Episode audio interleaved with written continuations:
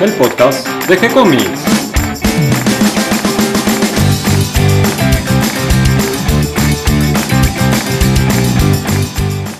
Muy bienvenidos a un nuevo episodio de G-Comics, el podcast donde hablamos de todas las técnicas necesarias para realizar un cómic, cómo dibujar un manga y todo el conocimiento requerido para dibujar esa historieta que tenemos dando vuelta en la cabeza. Mi nombre es Gonzalo García, mi intención y la de todos los que hacemos G-Comics es colaborar con aquellos que estén interesados en avanzar, en progresar, en mejorar en su formación como dibujante de cómics. Y hoy me acompaña Cata García, esta vez sin mate. Cata, ¿qué pasó? Hace calor y se lavó. Hoy vamos a tener una onda retro, volvemos unas décadas para atrás, nos vamos a los 90 y quise hablar con Esteban Quinteros, invitado especial en este programa, sobre la historieta de Crow. Es una de esas historietas que empiezan de a poquito, casi como un proyecto personal, que con una pequeña publicación al estilo de fanzine, vendiéndose en algunos lugares, como en las disquerías, van creciendo de a poco y en este caso llega a ser casi una de las historietas icónicas de los 90 y que además tuvo una película y un par de secuelas más. Así que de todo esto vamos a hablar con Esteban, pero antes contame si estuviste leyendo algo esta semana. Sí, esta semana estuve leyendo un manga que encontré por Facebook que se llama Mieruko-chan, escrita por Tomoki Izumi. No está terminada, todavía está en proceso de publicación, traducción, y, pero ya lleva más de 400 páginas. Y está muy buena, es la historia de una chica que de pronto puede ver monstruos alrededor y nadie más los puede ver, los puede ver solo ella. Y lo divertido es que ella en vez de luchar contra ellos, enfrentarlos o tratar de ver qué sucede, directamente los ignora muerta de miedo, los ignora a ver si se van. Entonces eh, son episodio a episodio tratando ella de ir viendo por qué ve estos fantasmas, estos monstruos, pero a la vez tratando de que eh, no se den cuenta de que ella los ve. Según me contaste, es una historieta que empezó a publicarse en Japón, no hay publicación en castellano, hay que buscarla por internet y a ver qué, qué puedes aportar por ahí. Sí, él comenzó publicándola en Pixiv, un webcomic, eh, formato webcomic, y ahora actualmente lo está publicando una mm, revista llamada Comic Walker. Pero para la semana que viene voy a ver si empiezo a leer The Crow, que yo no la conozco.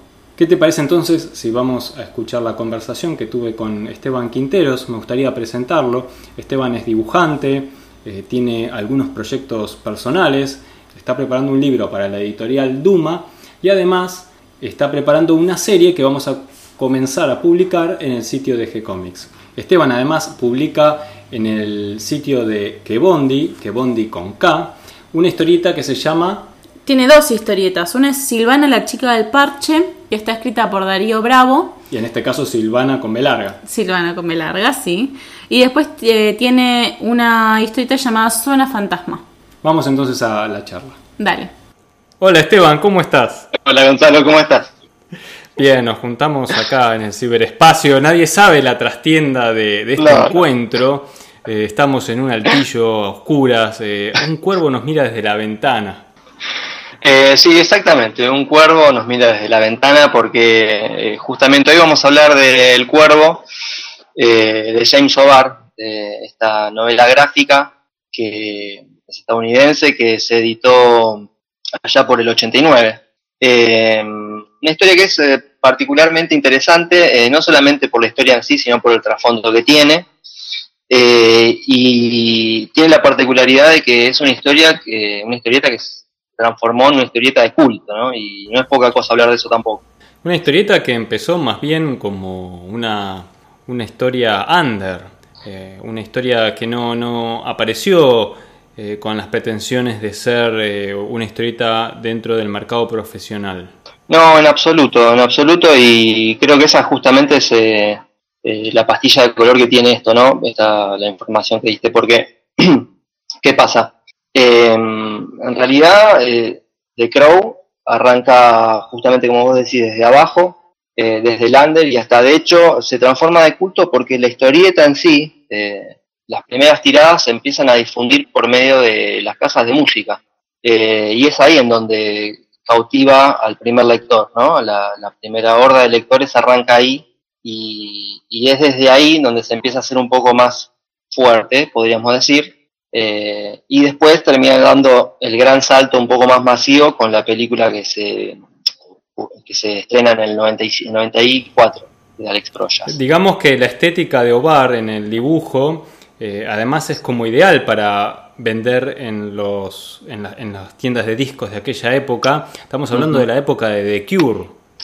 Claro, en realidad, eh, para, entender un poco más el cuerpo tendríamos que hablar un poco más de, los orígenes de Obar, ¿no? Eh, a ver, como para, para que el, que escucha radio escucha, el podcast escucha, eh, entiende un poco más. porque hasta de hecho, esto no, no, es un capricho mío, sino porque es algo que me pasó a mí y hablando con otra gente que también leyó la, el cómic en sí, y desde, desde, la misma manera, ¿no? Eh, leer la historieta, dejar un tiempo, o sea, que pase un tiempo y después empezar a, entender el autor, es que entendés el todo del porqué de la historieta. ¿A qué me refiero con esto?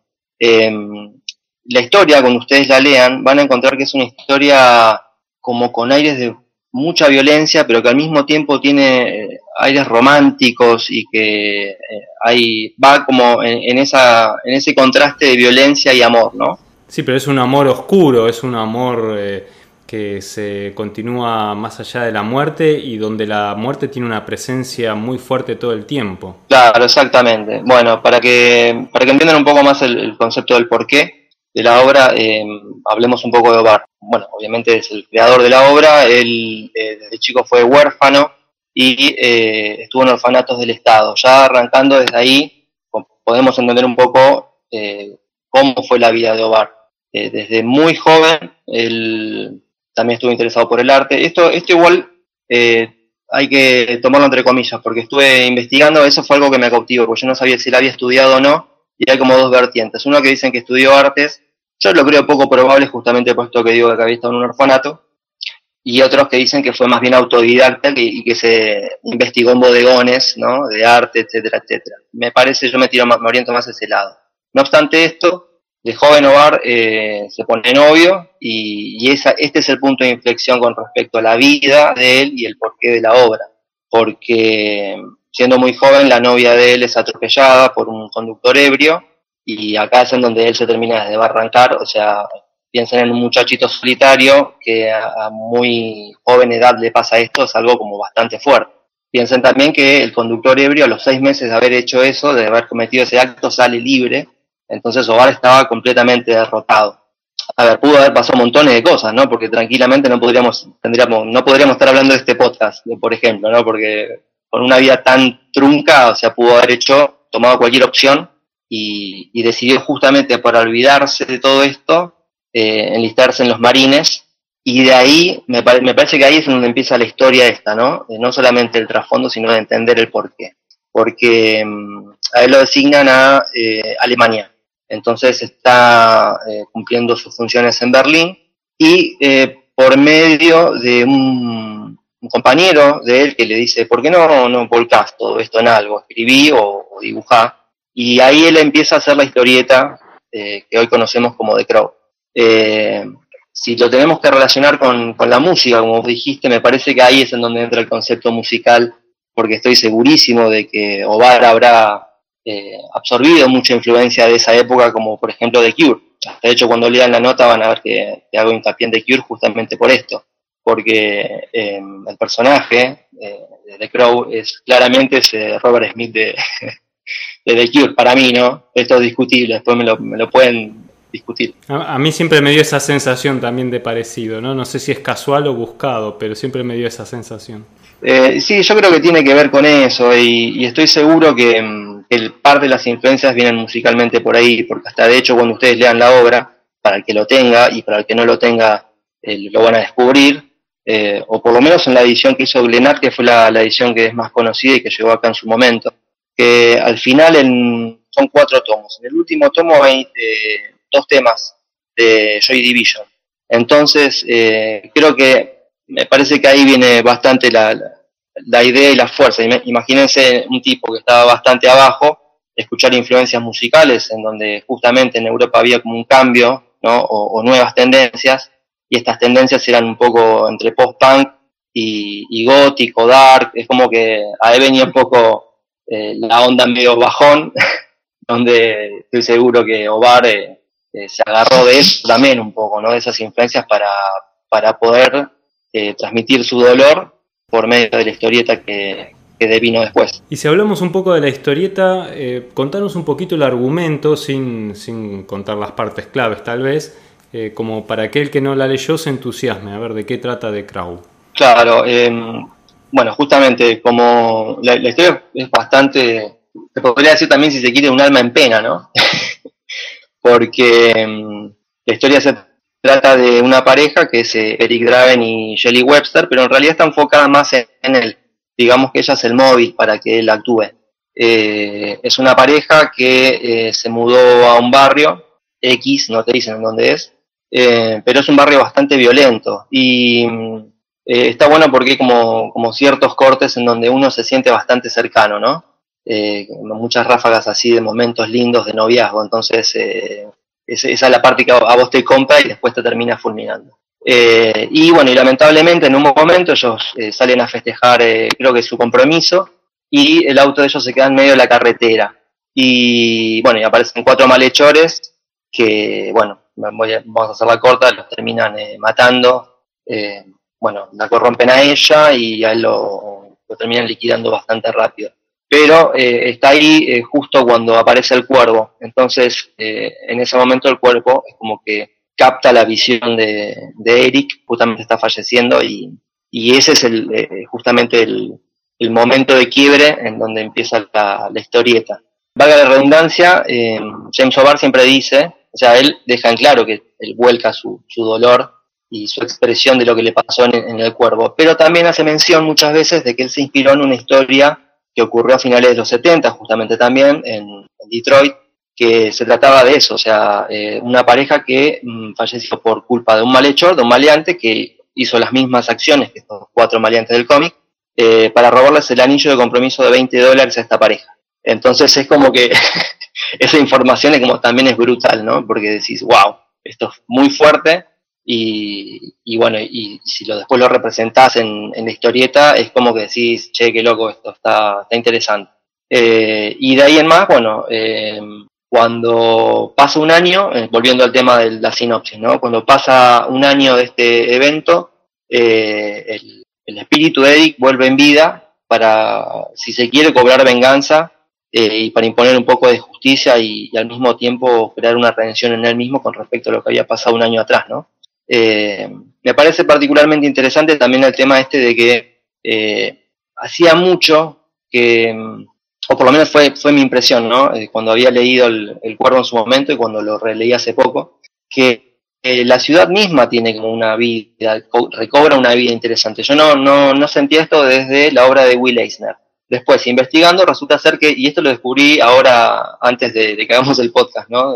leyendo así por arriba, investigando, que él también es como bueno, quién no, ¿no? Fanático de Eisner. Pero me había dado esa impresión y lo terminé de comprobar ahora cuando, cuando leí así de rápido esa información, porque me parece eh, muy loco, no solamente por eso, sino porque al muy poco tiempo, a los años, sale justamente el Sin City de Frank Miller recobrando esto. Entonces hay, mucha gente que probablemente desde el under no, no, lo haya visto, no lo haya reconocido, pero que me pareció muy particular, ¿no? Que, que al muy poco tiempo Miller sale con su Sin City también eh, supuestamente de Miller es eh, muy fanático, o era amigo, según él, de, Eisner.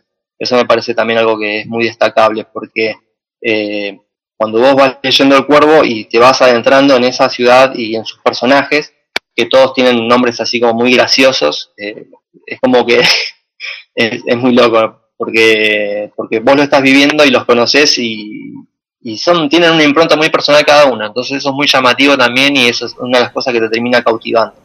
¿Qué opinas del estilo de dibujo de Obar? Mm. Justamente por eso eh, hablaba de, si él estudió arte o no, ¿no? Porque eh, si podemos, si quieres, un, un autodidacta, a mí me parece formidable. Vamos con otro tema. A la hora de, hacer la nota y de investigar y todo eso, eh, había también encontrado dos vertientes. algunos que coinciden conmigo y en realidad el grueso me parece que le termina tirando tierra porque dicen que no es la anatomía perfecta, que no es el dibujo mejor indicado, y, pero lo cierto es que para mí, volvemos con lo mismo, o sea, la historia te va llevando y algo que siempre tenemos que hablar con respecto a la historieta es que tanto la imagen como la historia eh, tienen que estar unidas. Y me parece que el cuervo logra eso. Si Ovar estudió esto o no lo estudió, me parece que eso es eh, algo que es para dejar de lado, porque la verdad es que las dos cosas a mí en esta historia me parece que van de la mano. Entonces es ahí en donde, si el dibujo está bien hecho o no, me parece que va a un segundo plano. A mí, entender, el dibujo de Bart, sí, puede ser que le falte algo de anatomía eh, o algo, eh, algunas cuestiones con la perspectiva o etcétera, etcétera. Pero para mí me gusta bastante, me gusta bastante, hasta hecho, insisto, yo no leía, no leía El Cuervo, lo empecé a leer ahora para el podcast, para la nota, y me gusta igual, me encanta, no me importa las partes técnicas o no. Yo quería llegar a eso porque eh, justamente estoy de acuerdo en que no es un, dibujo eh, preciosista o, muy correcto en la anatomía, que hay ciertas imperfecciones, ciertas fallas técnicas, si querés, eh, como nos ocurre a la mayoría de los dibujantes, pero logra algo que, que, no logran muchos, que es una gran expresividad en lo que está contando.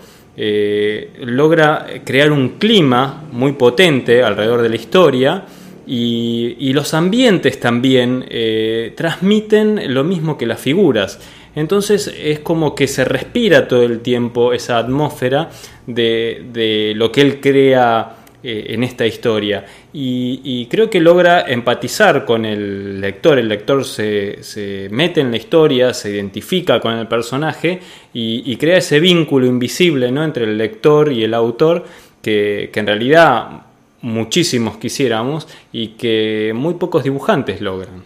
Sí, tal cual. De hecho, eh, algo que, que, no percibí, que, que, fue muy loco porque, eh, bueno, viste cuando vos... Eh, a ver, vas, vamos a derecho viejo.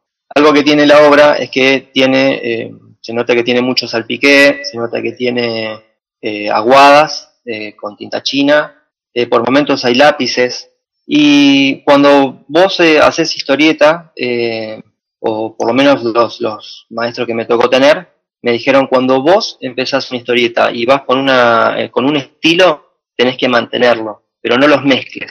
Y Ovar acá lo que hace es mezclar. y sin embargo, a mí se me pasó por alto eso cuando lo releí de nuevo, digo, ah, mira qué loco. O sea que justamente es lo que estamos hablando, la historia te hace fluir y hasta de hecho la mezcla que él hace de estilos tampoco queda mal.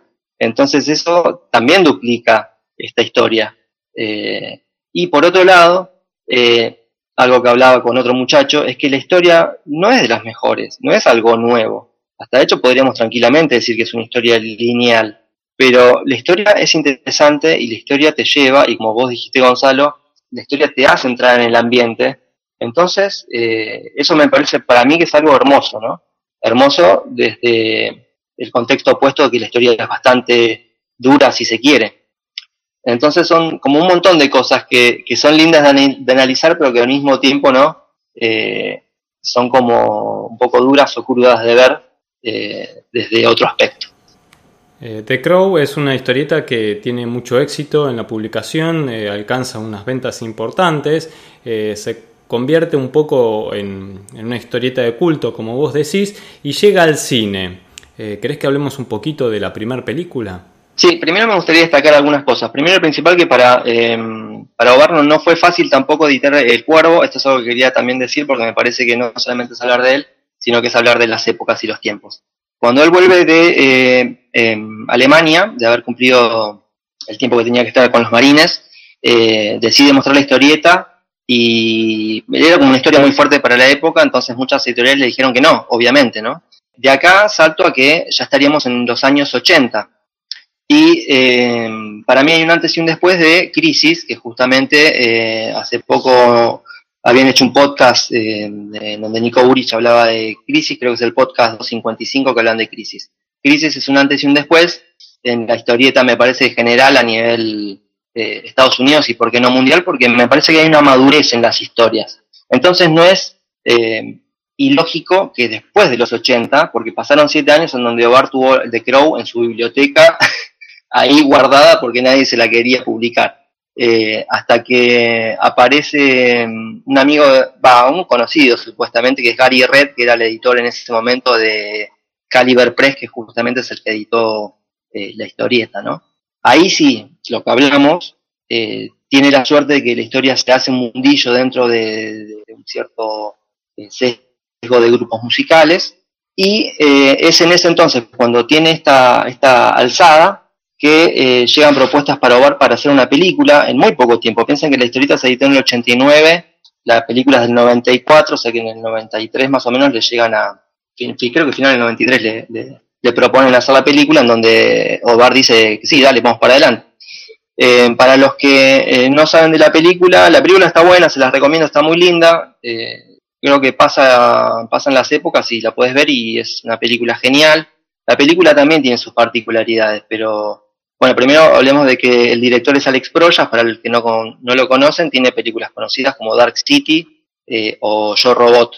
Eh, así que si vieron Yo Robot, saben que el director ese es el mismo que hizo The Crow. Y em, la película lo que hizo fue eh, crear una idea, una llegada más masiva a lo que es la historia del cuervo de, de Ovar. Pero también, como, como decimos, la historia del, de, de Crow, del cuervo, tiene como este, este, este, manto de entre fatalidad y éxito al mismo tiempo.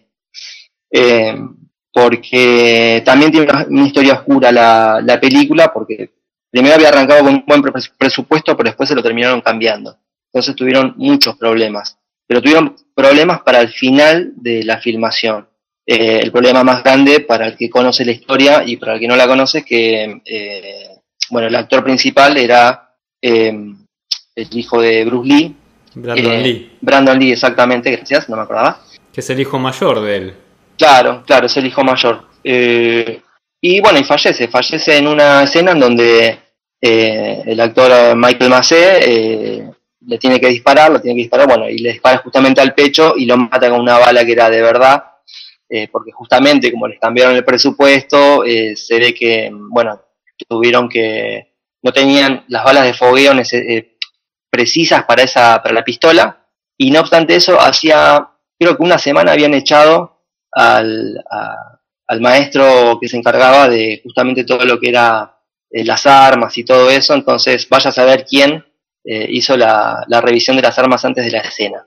Entonces, lamentablemente, eh, tuvieron que llevarlo de urgencia al hospital, donde, bueno, lamentablemente no lo pudieron salvar. Hacía muy poco tiempo que él se había casado, porque creo que ya pasado una semana que se había casado el pobre Brandon, y bueno, falleció eh, a muy poco tiempo de haberse casado y a muy poco tiempo de filmar la, terminar la filmación, porque faltaban, también, mira, mira que loco, ¿no? Porque faltaban ocho días para terminar la filmación.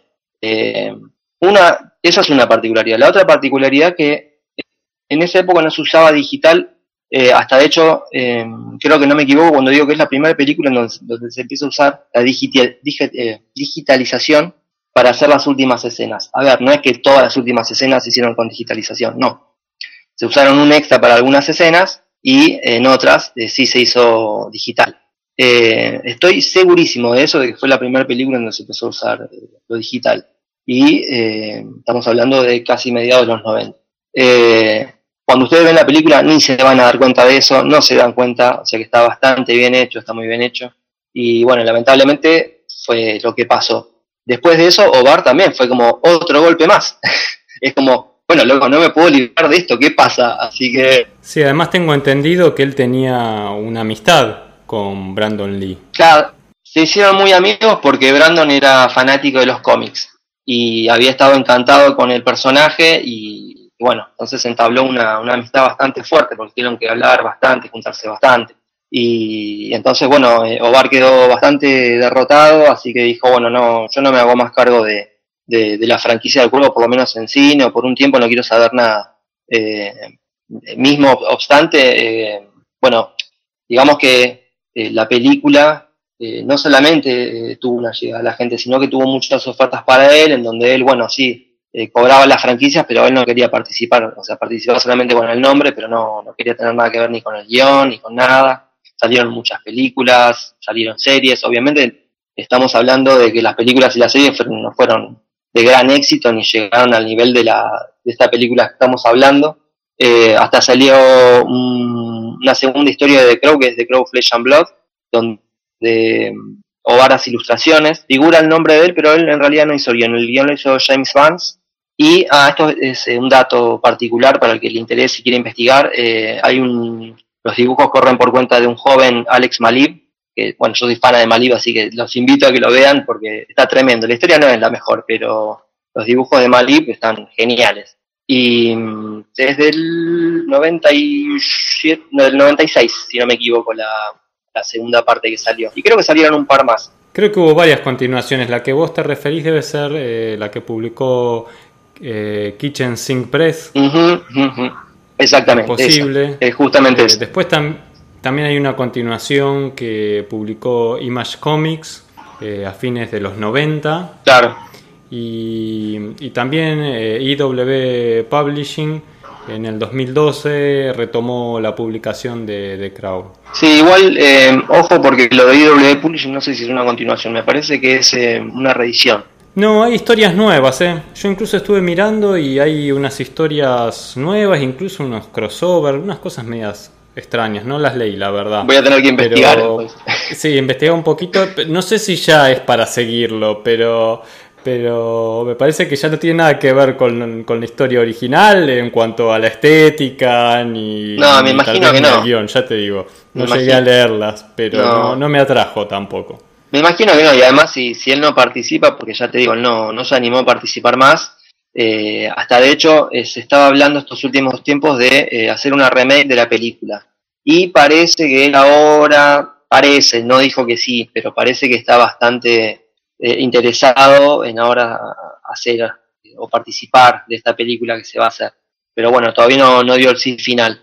Eh, no obstante eso, ah, sí, es cierto que, bueno, como te decía, por eso te decía, ojo, porque hay muchas republicaciones de la primera con ilustraciones nuevas de él, o hay otras republicaciones con ilustraciones que le habían quedado guardadas, entonces por eso decía, hay que ver qué editorial y, qué es lo que publican.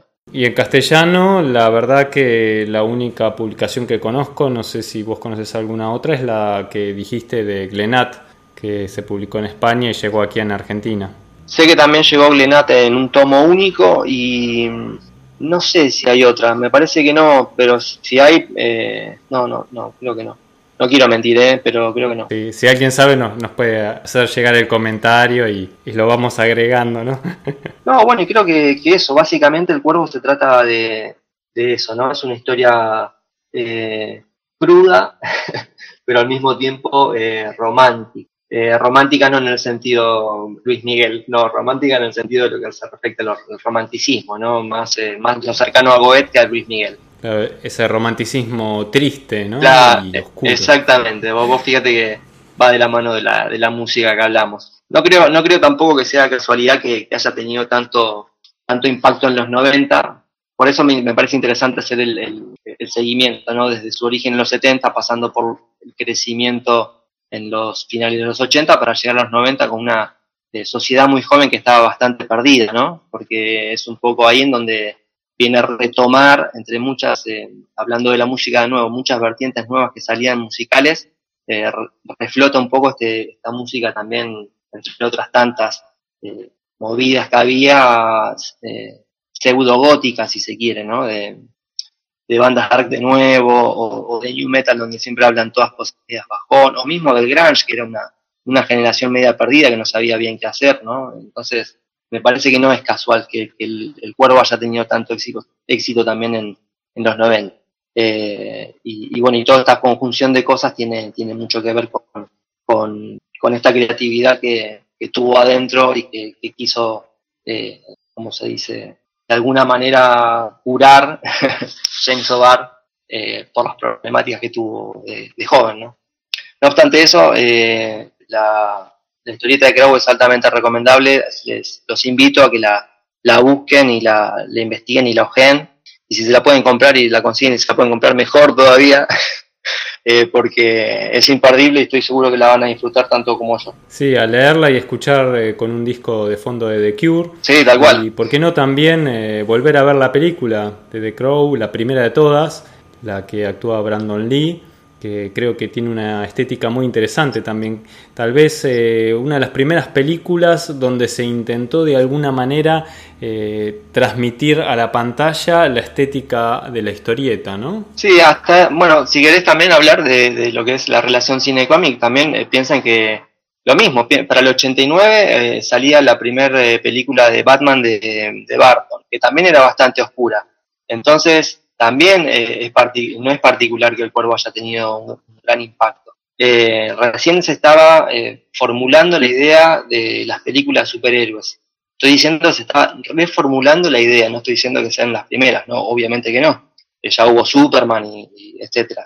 Pero la idea del cine de superhéroes para mí, la bisagra es Barton.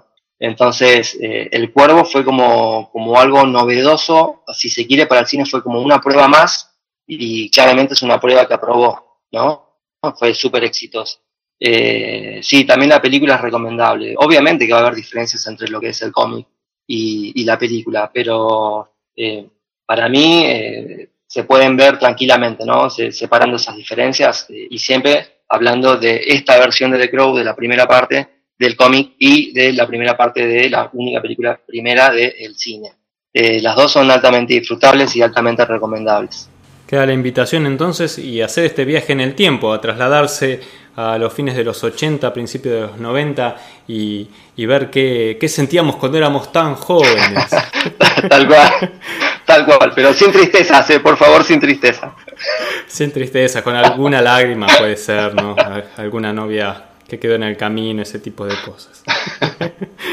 bueno, bueno, Esteban, Muchas gracias por, este, este, viaje en el tiempo, este recuerdo y, también el rescatar este autor y esta historieta de, de Crow que me parece mm, que vale la pena eh, darle una mirada de nuevo, ¿no? Este, eh, hasta polemizar de nuevo, ¿no? Si, si es tan buena, si no es tan buena, si si realmente está sobrevalorada o no, si es realmente una historieta de culto, bueno, eh, verla y ver qué, cómo le llega a cada uno, ¿no? Y, sobre todo eso que hablamos, de ver eh, eh, si realmente el dibujo y la historia logra transmitir, de llegar a uno como lector, que creo que en definitiva es el, objetivo del arte, ¿no? es transmitir un, un sentimiento, una sensación, una idea y contar una historia en el caso de la historieta. Sí, me parece un poco el, cuervo es ese, no, eh, no es eh, tanto eh, la crítica, sino es más bien sentir. Justamente esta historia, si de algo se trata, me parece más bien sentir.